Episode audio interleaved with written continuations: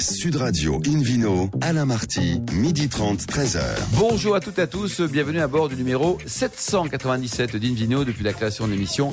En 2004, nous sommes en public et délocalisés au restaurant Baravin Nicolas à Paris, au 31 Place de la Madeleine. Je rappelle que vous écoutez Sud Radio à Marseille sur 95.1 et qu'on peut se retrouver sur notre page Facebook Invino. Aujourd'hui, un menu qui prêche comme d'habitude la consommation modérée et responsable avec la mention XXO à cognac. Qu'est-ce que c'est que ça? Les vins liquoreux de Saucignac, le Vino Quiz pour gagner des cadeaux en jouant sur invinoradio.fm.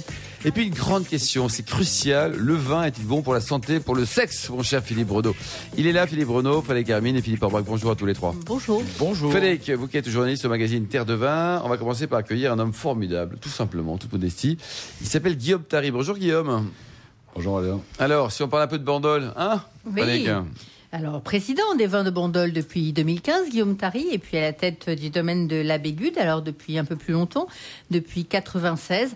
Alors, un Bordelais hein, qui a échu en terre bandolaise avec un vignoble de 17 hectares sur un tout petit domaine d'environ 500 hectares, le plus haut de l'appellation, avec une vue panoramique sur la Méditerranée euh, assez waouh, comme on dit. Ah, mais c'est sublime, c'est sublime. Oui, oui, Donc, septième génération de vignerons. Euh, Guillaume vient euh, de Margaux et n'a pas été élevé euh, sur la Méditerranée, bien qu'il soit marié à une charmante espagnole, Soledad. Et qu'est-ce qui vous a pris de passer de Bordeaux à Bandol? C'est surtout l'opportunité. Euh, euh, c'est une opportunité extraordinaire. Parmi les, plus vieilles appellations de France, depuis 1941, Bandol est une appellation qui défend haut les couleurs euh, des rouges, des grands rouges de Provence. il n'y en a pas beaucoup, donc c'était absolument formidable pour un, enfant né, né dans des appellations margalaises, des appellations de rouge, des appellations de grands vins. Et il était absolument formidable de donner un, défi pareil, aller produire euh, l'équivalence d'excellence euh, en, terre provençale et à Bandol avec une vue absolument extraordinaire, c'est-à-dire la chance de produire d'aussi grands vins, mais avec un art de vivre absolument euh, sans comparaison. Mmh. D'où le teint allé, hein, Guillaume. Hein. Il fait tout le temps beau là-bas, quoi, non? C'est exactement ça, oui. On rêve de pluie un petit peu. Frédéric? Donc l'une des actualités de Bandol, c'est la création euh, depuis quelques années du conservatoire du Mourvèdre. Alors le Mourvèdre qui est le cépage roi de Bandol, qui entre dans les assemblages de 50, à hauteur de 50 à 95 pour le rouge, de 20 à 95 pour le rosé. Et, euh, eh ben, il est important de préserver ce cépage, d'où la création de ce conservatoire avec 116 clones euh, chaque clone ayant 17 pieds euh, minimum, une cinquantaine espagnole, mais aussi des mourvèdres de Bordelais, du Languedoc, du Var, bien sûr. Alors, à quoi il sert ce, conservatoire qui est donc à la Bégude en grande partie? Le conservatoire, c'est surtout l'esprit de Bandol de maintenir. J'ai déjà entendu une, sorte d'évolution, mais sans révolution, c'est-à-dire en effet le fait de, de, baser sur notre progrès euh, la connaissance et la richesse du passé. Donc, nous sommes allés chercher les Mourvèdres. C'est vrai que le, le Mourvèdre est un cépage espagnol. Il vient d'Alicante, de Rumilla. Il est arrivé chez nous grâce aux pèlerins de Saint-Jacques de Compostelle. À l'époque, on était très fervent. Euh, des pèlerinages diverses et variés. Et euh, nous, nous avons eu la chance à Bandol donc de, maintenir. Le, le, le s'y est trouvé très bien. C'est l'endroit le plus ensoleillé de France continentale. C'est un microclimat qui est protégé par la Sainte-Baume, encore un lieu de pèlerinage, où Sainte-Marie-Madeleine est venue expier ses péchés. Elle était belle. Oui, vous l'avez bien connue, Philippe Renaud. Hein? ah oui. Euh, elle était vraiment belle. Et puis il y a un paquet de péchés. Hein. Bah, je ferai une chronique sur Marie-Madeleine. voilà, qui va durer 7 heures. Alors, oui, allons-y, Guillaume. 7 heures de plaisir. Ça va être. Et euh, donc, euh, oui, avec, euh, c'est avec, avec beaucoup de joie que donc j'ai accueilli ce conservatoire qui est le, en été le, fruit de plusieurs conservatoires qui avaient commencé en 1978. Donc, c'est un travail de longue haleine. Et, et donc, cette richesse génétique a été euh, multipliée aujourd'hui, elle est sauvée. Donc on compte bien la multiplier dans les différents points de Bandol. La, parcelle est en cours de classement parcelle mère, c'est-à-dire qu'on va pouvoir euh, donner ou vendre les yeux aux différents euh, adhérents de l'appellation Bandol. Donc là, ça y est, le, le Bandol restera dans toute sa richesse dans l'appellation. Donc ça, c'est une excellente, excellente nouvelle. Voilà, donc c'est vrai que ça a concouru à tout ça. Alors il y a quelques pieds, euh, 90 pieds de, de, de, de choses un peu insolites. Un mourvèdre blanc et un mourvèdre gris qui ont déjà été replantés à la fond des pères. Ça met beaucoup de temps pour qu'un clone soit reconnu. Alors qu'un clone soit reconnu, ça met beaucoup de temps, mais de toute façon, à Bandol, déjà un vin met beaucoup de temps, car euh, de toute façon, une vigne plantée aujourd'hui ne pourra euh, espérer euh, produire un vin qui sera vendu que dans 5 ans pour le rosé et dans 10 ans pour le rouge, car nous ne pourrons produire qu'à la huitième feuille. Nous avons encore un an et demi d'élevage obligatoire. Ça, Guillaume, c'est dans le décret, c'est-à-dire que c'est légal ce que vous dites ou c'est un choix? Absolument, je, suis le lecteur absolument du- intégral du décret. Très bien. Frédéric Alors seulement 95%. On peut se demander pourquoi on ne peut pas aller jusqu'à 100% avec le mourvèdre. Euh, c'est un, une question extrêmement euh, intéressante que la question des 95%. Le, le, le Mourvèdre est, est un pur sang euh, qui ne peut pas aller à 100%. Voilà. Donc, euh, Pur sang. Parle tout, c'est spirituel, c'est les cadassons, tout ça, là, c'est. Et qui mérite donc un, un bel la jument d'une. Allez-y, Frédéric. enfin, certains regrettent que le, le rouge diminue. On était à 35% il y a une vingtaine d'années. On est à peine à 20% maintenant. Le rosé, face à une demande et au, succès, euh, progresse énormément pour maintenant atteindre à peu près 80%. Euh, il est aussi majoritairement à base de, Mourvèdre, ou en tout cas pour une bonne partie. Quelles sont justement la particularité de ces vins à base de Mourvèdre? Ça donne des vins quand même assez puissants et qui ont besoin d'élevage. Alors, les vins rouges ont besoin d'élevage, très clairement. Euh, besoin d'élevage pour se révéler, pour éviter un des petits défauts que le Mourvèdre pourrait avoir, euh, c'est-à-dire une certaine réduction. On parlait de cheval, voilà, une petite réduction, un côté un peu écurie qu'on peut avoir avec des Mourvèdres qui avaient plus de 20 ou 30 ans euh, les, les décades précédentes. Aujourd'hui, très clairement, euh, ces Mourvèdres ont été amenés à des maturités avec des, des connaissances et une nouvelle, une nouvelle manière de les traiter. Donc, c'est des Mourvèdres qui ont toujours cette longueur, cette, cette trame tannique, mais avec des fruits qui révèlent beaucoup plus rapidement leur note d'épices, de poivre, et, euh, et voilà, avec toujours cette salinité qui est vraiment propre à Bandol, ce petit microclimat de 1500 hectares, justement bordé par cette montagne magique, avec la mer, la vue magique de l'autre côté. Donc, on est vraiment toujours sur la, sublimation des éléments et la sublimation du Mourvèdre, hein, qui a besoin de cet ensoleillement maximum et de cette fraîcheur. Et pour terminer, la, gamme de prix pour la Bégude, par exemple, en général sur les bandoles, qu'est-ce qu'on peut, espérer de combien, combien sur la, couleur des vins, des vins et puis le potentiel de vieillissement? Le potentiel de vieillissement est beaucoup plus euh, illimité que les prix, malheureusement. les prix, on peut espérer euh, trouver euh, des bandoles euh, entre 10 et, euh, et 80 euros. Et quoi. 80 euros. Merci beaucoup, Guillaume Taré. Merci également, Frédéric Hermine. Vino Sud Radio retrouve celui qui n'a pas de prix, Philippe Forbach, propriétaire de- notamment du restaurant Le Bistrot du Sommelier à Paris, boulevard Haussmann, pour une balade du côté de, de Sau- Sau- Saucignac, si vous ça, Sau- Sau- Sau- Saucignac. Saucignac, c'est à côté de Montbazillac, c'est en Dordogne, il y a deux pas de, de la Gironde finalement, il y a quelques, quelques encablures du Bordelais, euh, mais c'est sur la rive gauche de, de, la fameuse Dordogne, euh, dans, un, dans un secteur euh, qui produit euh, toutes sortes de vins et toutes sortes d'appellations, Bergerac, Côte de Bergerac, Montravel, Pécharmant, etc. Et deux appellations phares, notamment, il y en a une troisième et qui est vraiment microscopique, c'est Rosette. Mais il y a Montbazillac qui est très connu, qui produit des vins liquoreux depuis très longtemps, et Saucignac, qui s'est un peu détaché de Montbazillac avec un décret qui est relativement récent, puisqu'il date du 25 février. Très jolie date, hein c'est mon anniversaire. merci beaucoup. Oh, Voilà, chaque année. dans un mois, depuis un certain hein. temps, Dans exactement. Mais là, c'était en 2005.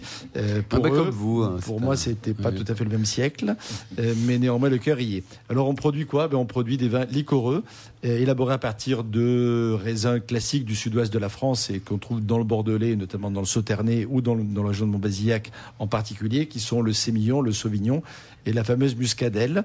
Quand on parle de raisins botrytisés, ça parle parfois de, de, pourriture noble, ça évoque aussi quelquefois une évocation particulière. Euh, ce sont des vins qui, euh, ce sont des raisins qui sont atteints par cette fameuse pourriture noble parce qu'ils bénéficient de conditions euh, tout à fait particulières. Il faut des brouillards matinaux et là on est la Dordogne à nos pieds qui euh, qui, qui, brouillardise de plaisir. Il faut aussi de l'ensoleillement, et l'été indien notamment, qu'on a souvent dans ces régions, favorise effectivement le développement de cette pourriture noble. Selon les années, on peut avoir des, raisins botrytisés, donc atteints de cette fameuse pourriture noble, soit des raisins passeuriers, qui est une autre approche, puisque c'est des raisins qui sont séchés par la maturité, notamment oui. par le soleil, Oui. mais qui restent sains, c'est-à-dire non atteints de cette pourriture noble. Les deux pouvant être mixés ou des fois pouvant dominer. Et selon les millésimes, on peut avoir des tendances un peu plus passeriers, avec des, des raisins, avec un côté extrêmement confit et presque le côté raisin de Corinthe au niveau des parfums, ou des raisins ou des vins issus de raisins effectivement botrytisés, avec des parfums qui évoquent plus le côté un peu champignon. Euh, les, des notes un peu confites également dans, dans, dans, dans les deux cas extrêmement euh, extrêmement intéressant Oui, il y a beaucoup de choses. oui, il y a- il y, a plein de choses. Alors, l'appellation euh, n'est pas n'est pas énorme. Le potentiel est assez important puisqu'il y a 900 hectares d'appellation, Mm. mais pas tout pas tout est planté. Euh, Et puis surtout, c'est une région un peu mixte dans laquelle on peut faire effectivement différentes appellations en fonction de la situation géographique et de l'encépagement dont, dont on dispose. Alors ça donne quoi comme type de vin? Donc vous l'avez compris, c'est des vins liquoreux, donc des vins à sucre résiduel, euh, blanc uniquement, euh, qui peuvent se boire finalement au bout de 2-3 ans parce que la gourmandise fruitée est une belle évocation au plaisir spontané, mais ça peut se garder également assez longtemps. Il n'est pas rare de pouvoir goûter euh, des vins liquoreux de plusieurs dizaines d'années. Ah, quand même, Et euh, là, même si l'appellation est récente, on produit des vins depuis assez longtemps dans le secteur. Et euh, si on a la chance de trouver effectivement quelques millésimes, euh, il y, a, il y a peu de chances qu'on soit déçu, parce que même si ça varie du, du plaisir spontané, du fruit frais fruité au départ, on, a, on va vers le confit, vers l'épice, vers le côté un peu plus sous-bois, euh, vers, vers des notes de fruits Et secs, quelques d'amandes, vignons, etc. Philippe, peut-être, louper dans, dans cette appellation. Oui, le, le, le, le- le symbole, c'est le domaine des Essarts, notamment avec la fameuse cuvée Flavie, mais le domaine de l'Estévenie euh, est, est également très intéressant, ou le domaine Grinou, qui produit également des vins. Et surtout en cette saison où finalement tout le mois de janvier, on célèbre les Avec rois. une galette des rois, c'est bon ça galette hein des rois, Tout ça seul, va tout seul. particulièrement Ça bien. Tout seul, bon, Mais oui, avec mais des tout copains. seul, Non, non, non, tout seul, un petit le morceau vin, de galette voilà. qui, qui reste un Ah peu dans l'après-midi. On s'endort gentiment dans, dans, le, dans, dans, le, dans la fraîcheur effectivement de ce mois de janvier. la. Et on, et Avec on- un petit feu de cheminée, rêve. la peau de bête, la belle-mère, tout ça. Et, un verre. Et- et Non. même si il vous en reste le lendemain, même si vous n'avez pas pris la précaution de reboucher le vin, eh ben ces vins supportent c'est extrêmement bien l'oxygénation, pourvu qu'ils soient servis à la, à la température adé- adéquate et pas trop froid, s'il vous plaît. Merci beaucoup. 12 degrés, c'est parfait. Il se réchauffe dans le verre devant la Merci cheminée. beaucoup. Alors, vous aimez le sexe, euh, Frédéric, ou pas? Euh, avec euh, le saucignac, faudrait que Avec le j'essaye. saucignac, c'est pas que mal. j'essaye. Bandol Ouais, est ouais, pas mal aussi, c'est vrai. Merci en tout cas. On bien en parle dans, hein. quelques instants, juste après le, le Vino Quiz avec le, le docteur, le docteur Philippe Renaud. Tout de suite. Sud Radio Invino, Alain Marty, midi 30, 13h. Retour au restaurant Bar à Vin Nicolas. Nous sommes au 31 Place de la Madeleine pour cette émission en public et délocalisée avec euh, Philippe Forbrac et puis le, le Vino Quiz du week-end, Philippe. Je vous en rappelle le principe. Chaque semaine, nous posons une question sur le vin et le vainqueur gagne un exemplaire du livre de David Cobold. Vous allez enfin vous y connaître en vin. Voici la question de ce week-end. Le domaine de la Garenne, distribué exclusivement par la famille De Villars, a pour emblème réponse A, un renard, réponse B, un lapin, ou réponse C, une perdrix. J'ai eu peur. ouais. Hmm. Reste raisonnable. Pour répondre et gagner, vous le souhaite, un exemplaire du livre de David Cobold. Vous allez enfin vous y connaître en vin. Rendez-vous toute la semaine sur le site invinoradio.fm, rubrique Vino Quiz. Et le gagnant sera tiré au sort, comme chaque semaine, parmi les nombreuses bonnes réponses. Merci beaucoup Philippe Forbrac qui vient sur Radio. On retrouve maintenant notre docteur à notre psychiatre, notre sexologue Philippe Renaud pour un sujet qui est assez étonnant. On parle de sexe ou on parle de vin aujourd'hui, là, Philippe Mais bah, Alain, on va parler des deux. Oui. Euh, et je pose une question qui est comment le sexe s'accommode-t-il du vin? Eh bien, j'ai bien réfléchi, j'ai lu des tas de documents, j'ai compulsé des revues scientifiques.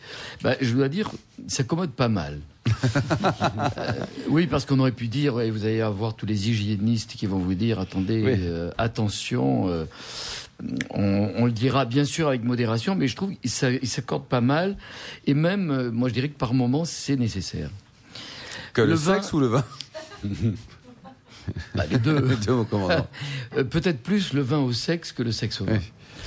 Alors, le vin a, semble-t-il, beaucoup de vertus envers le sexe, certainement plus d'effets bénéfiques, je le disais, que d'effets délétères, toujours en fonction de la modération. Bien sûr, évident. toujours. Et le sexe le lui rend bien. Le vin, comme on le sait, euh, Philippe Bouvard nous disait que c'était le sang de la treille qu'on transforme par voie buccale. Il est ensuite réparti dans l'ensemble de l'organisme et il va vers le premier organe sexuel. Quel est-il Le cerveau, non? Le cerveau. exact, Alain, vous êtes formidable. Eh ben, je m'entraîne hein. Tous les matins et tous les soirs. C'est au niveau du cerveau que tout se commande, que le sexe s'interrompt, qui se libère, et c'est vraiment cela. hein. Ça peut s'arrêter, ça peut. Et tout, vous avez tout un tas de neurotransmetteurs qui vont euh, faciliter ou freiner euh, la sexualité. Il va le faire par l'intermédiaire de substances, et notamment, euh, il va y avoir des stimulants du cerveau, et c'est en premier lieu, c'est les amines. Et alors dans le, dans le vin notamment, il y a pas mal d'amines, l'histamine, la tyramine, l'histamine, c'est connu dans Il y en a beaucoup dans le bandol, Guillaume Tari? Particulièrement. Oui, euh, Non, il n'ose pas en parler. Forcément. C'est vrai. Pas que c'est chaud chez vous aussi. hein, non Absolument. D'ailleurs, l'étymologie de Mandol, ça vient d'où, s'il vous plaît, docteur Exactement, exactement. J'en parlerai parlait, tout à l'heure, justement. J'avais pas prévu cela, mais vous allez voir. Ah bah oui. Bon, l'histamine, euh, on peut avoir des, des- des crises d'allergie et c'est l'histamine qui est en cause. La tyramine va jouer sur la tension artérielle, ainsi de suite. La sérotonine, qui fait partie des amines et qui est un freinateur de la sexualité. Un Alors, les- freinateur. un freinateur, c'est-à-dire c'est un bête frein. Ben, C'est un frein, ça va, ça va limiter, ça va ralentir. Non, c'est pas une faute de français, c'est un Non, non, freinateur. c'est un freinateur. Hein. c'est- meilleur quand c'est long, non? Vous avez le frelon, vous avez le freinateur. avez- Ben, le freinateur, c'est-à-dire que c'est c'est qu'à ce moment-là, la sexualité marche plus. Euh, ces les cas-là, amines, on va hop, passer au bandol. Là, c'est Alors on va en trouver, et je voudrais les- que les spécialistes me détrompent. Parce Philippe, spécialiste, bien sûr. Ouais. Les amines, on en trouve surtout dans des vins rouges, dans le merlot, cabernet, sauvignon, cabernet franc. On m'a dit. Enfin, en tout cas, je l'ai trouvé dans des publications. On a remarqué que les vins qui ont la plus grande quantité d'amines sont plutôt des vins faits de levure naturelle, vieillis en chêne, sans collage, issus de fermentation malolactique. Ça fait quand même beaucoup, peut-être. Mais leur action est complexe parce que vous avez parmi ces amines, il y en a qui sont freinatrices, on vient d'en parler, et puis il y en a d'autres qui sont stimulantes. Par exemple, l'histamine est stimulante de la sexualité. Mais Philippe, est-ce qu'il y a des, des vrais travaux scientifiques euh, qui ont été établis, réalisés hein, pour Il y a euh, des travaux le lien entre le, vin et le sexe Exact. Il y a plusieurs études scientifiques qui ont montré un lien entre la consommation modérée, toujours la consommation modérée. Toujours de sexe. Et je hein. vous dirai pourquoi. Sinon, c'est l'arrêtateur. Oui, Consomme, passe. consommation modérée du vin, pas forcément du sexe. En général, on parle de deux verres de vin. J'en citerai une qui, est publiée, qui a été publiée en 2012 dans le Journal of Sexual Medicine. C'est à Florence, à noter Philippe, si vous voulez vous abonner pour, Ça, euh, pour les galettes des rois. Là. pour la, la, la revue le Journal of Sexual Medicine. Bon les rois d'ailleurs. On tire les rois, ça tombe bien. Ouais, ouais. Qui va jouer la reine là alors Alors dans cette étude, euh, il s'agissait d'une étude qui a été faite dans la région de Chianti. C'est quand même pas pour rien. Je me suis demandé pourquoi l'étude, euh, le French Paradox, a été fait dans la région de Bordeaux et avec des gens issus du Médoc. Moi, je crois que le CIVB, par exemple, ou des des, com- des, des organismes syndicaux sont peut-être derrière certaines études. Et cas, Rocco Siffredi s'intéresse beaucoup à la question en Italie. Atlantique. C'est un grand onologue. Ouais. Alors, on a évalué la santé sexuelle de 800 femmes âgées de 18 à 50 ans qui buvaient régulièrement deux verres de vin par jour. Elles présentaient un indice de santé sexuelle, c'est-à-dire de satisfaction, d'excitation, de, d'orgasme, un, s- un score significativement plus élevé que les femmes qui étaient des témoins, qui étaient abstinentes, ça existe, ou consommatrices plus modérées, maximum un verre par jour. Alors, d'autres études vont dans le même sens, toujours dans une consommation modérée, pas seulement par la, par la consommation de l'alcool, hein, mais plutôt par les composantes qui jouent certainement un rôle dans la désinhibition, dans la libération des comportements. Alors c'est bien connu d'un vin festif comme le champagne, on le sait, on voit combien, et nous dans les consultations en sexologie, il y a beaucoup de gens, de femmes qui disent après un verre ou deux, c'est beaucoup plus facile. La sexualité masculine se libère très facilement, la sexualité féminine, elle est je vais dire très conditionnelle. Il y a beaucoup de conditions pour l'amour. Et alors, le, un petit verre de vin, deux verres de vin, pas plus. C'est mieux comme. Et vous, Ouais. Frédéric, il vous en faut combien, vous. Ah non, euh, moi je- j'en bois régulièrement. Alors je sais pas trop, j'ai pas encore bien évalué. Il va falloir que je fasse des tests Bon, euh, à 1, à 2, à 3, à, À 3, 4. quoi. Mm. Ah, on parlait de verre, là, je suppose. Quoi. Oui. Non, de centilitres, euh, Alain. Ah, bon, enfin, centilitres, pardon. avec Je sais que modération, c'est on des a partenaires, vous voulez dit. dire que c'est. oui. Ah, mais il y a des unités de sexe aussi. Ça peut être une, deux unités de sexe. Et c'est plutôt vin rouge, alors c'est ça si j'ai bien Alors, compris de, toutes les études. Alors, je me suis demandé pourquoi. Toutes les études, j'ai pas trouvé une seule étude faite avec un vin blanc, avec Ça, un c'est rosé. bizarre, C'est c'est les anthocyanes qui jouent ou même pas? Ah, j'en sais rien. Moi, je crois que c'est un choix euh, délibéré. C'est ce qu'on va faire, on va tester sur vous. Tiens, on va prendre un verre de vin blanc. Oui, on va prendre un verre de vin rouge. C'est-à-dire qu'ils prennent du vin rouge Hein, pour éviter alors de rougir, c'est ça Oui, c'est ça. Ah, c'est possible. Mais enfin, quoi qu'il en soit, c'est un. D'abord, le vin est un stimulant euh, vasculaire. Ça stimule la circulation sanguine, l'irrigation de la zone génitale pendant une période d'excitation. Lorsque on commence à être dans le feu de l'action, vous avez une, une vascularisation, une, euh, une vasodilatation très intense des organes génitaux hein, qui vont se transformer, et le vin va y participer parce qu'il a des propriétés pour cela. Alors le côté euh, délétère, le côté limite, eh ben, c'est lorsqu'on en prend trop. Et alors ce qui est très amusant, c'est qu'on a dit souvent, c'est demander pourquoi en France on était des grands consommateurs, notamment d'anxiolytiques, Bien et sûr. de psychotropes. Malheureusement. Et il y a une, euh, une hypothèse qui a été faite, c'est un pays de consommation de vin, et le, les anxiolytiques ont exactement les mêmes propriétés que les vins ou que les alcools. C'est-à-dire qu'ils sont désinhibiteurs à faible dose et ils sont Antidépresseurs. euh, ils sont assoupissants à forte dose. Et en définitive, c'est là qu'on a un côté délétère lorsqu'il y a des consommations trop importantes. Alors, dernier point qui me semble très important, et je l'ai fait spécialement pour vous, cher Guillaume Tari, euh, connaissez-vous, et Philippe également, connaissez-vous le blog d'Olive Oui, moi je le connais. Ah. Hmm. Ah ben, Alors on- je vous cite le, je Merci, euh, et vous irez le voir. le sous-titre du blog d'Olive, c'est assez étonnant.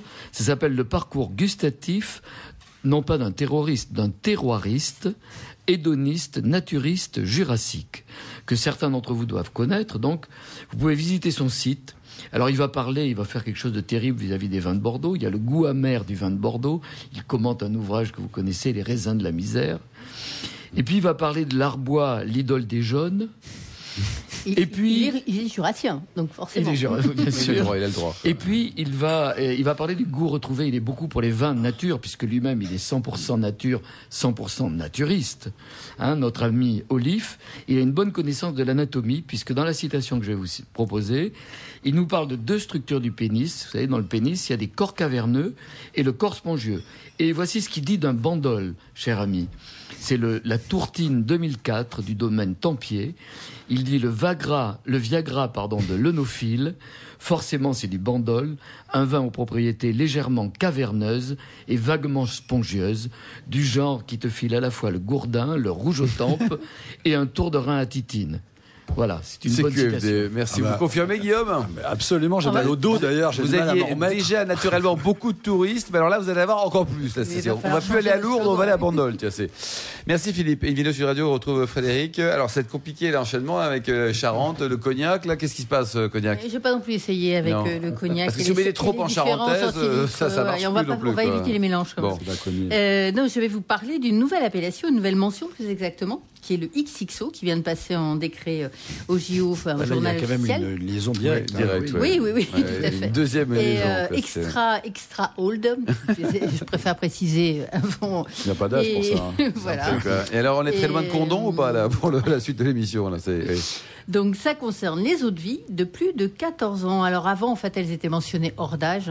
Et puis, euh, bah, il se trouve qu'une petite maison qui s'appelle NC, qui euh, représente juste à peu près la moitié des volumes de cognac, avait eu la bonne idée euh, l'année dernière, euh, enfin il y a même un peu plus d'un an, euh, de commercialiser une carafe. euh, principalement sur les aéroports d'Asie et des États-Unis, qui s'appelait XXO hors d'âge.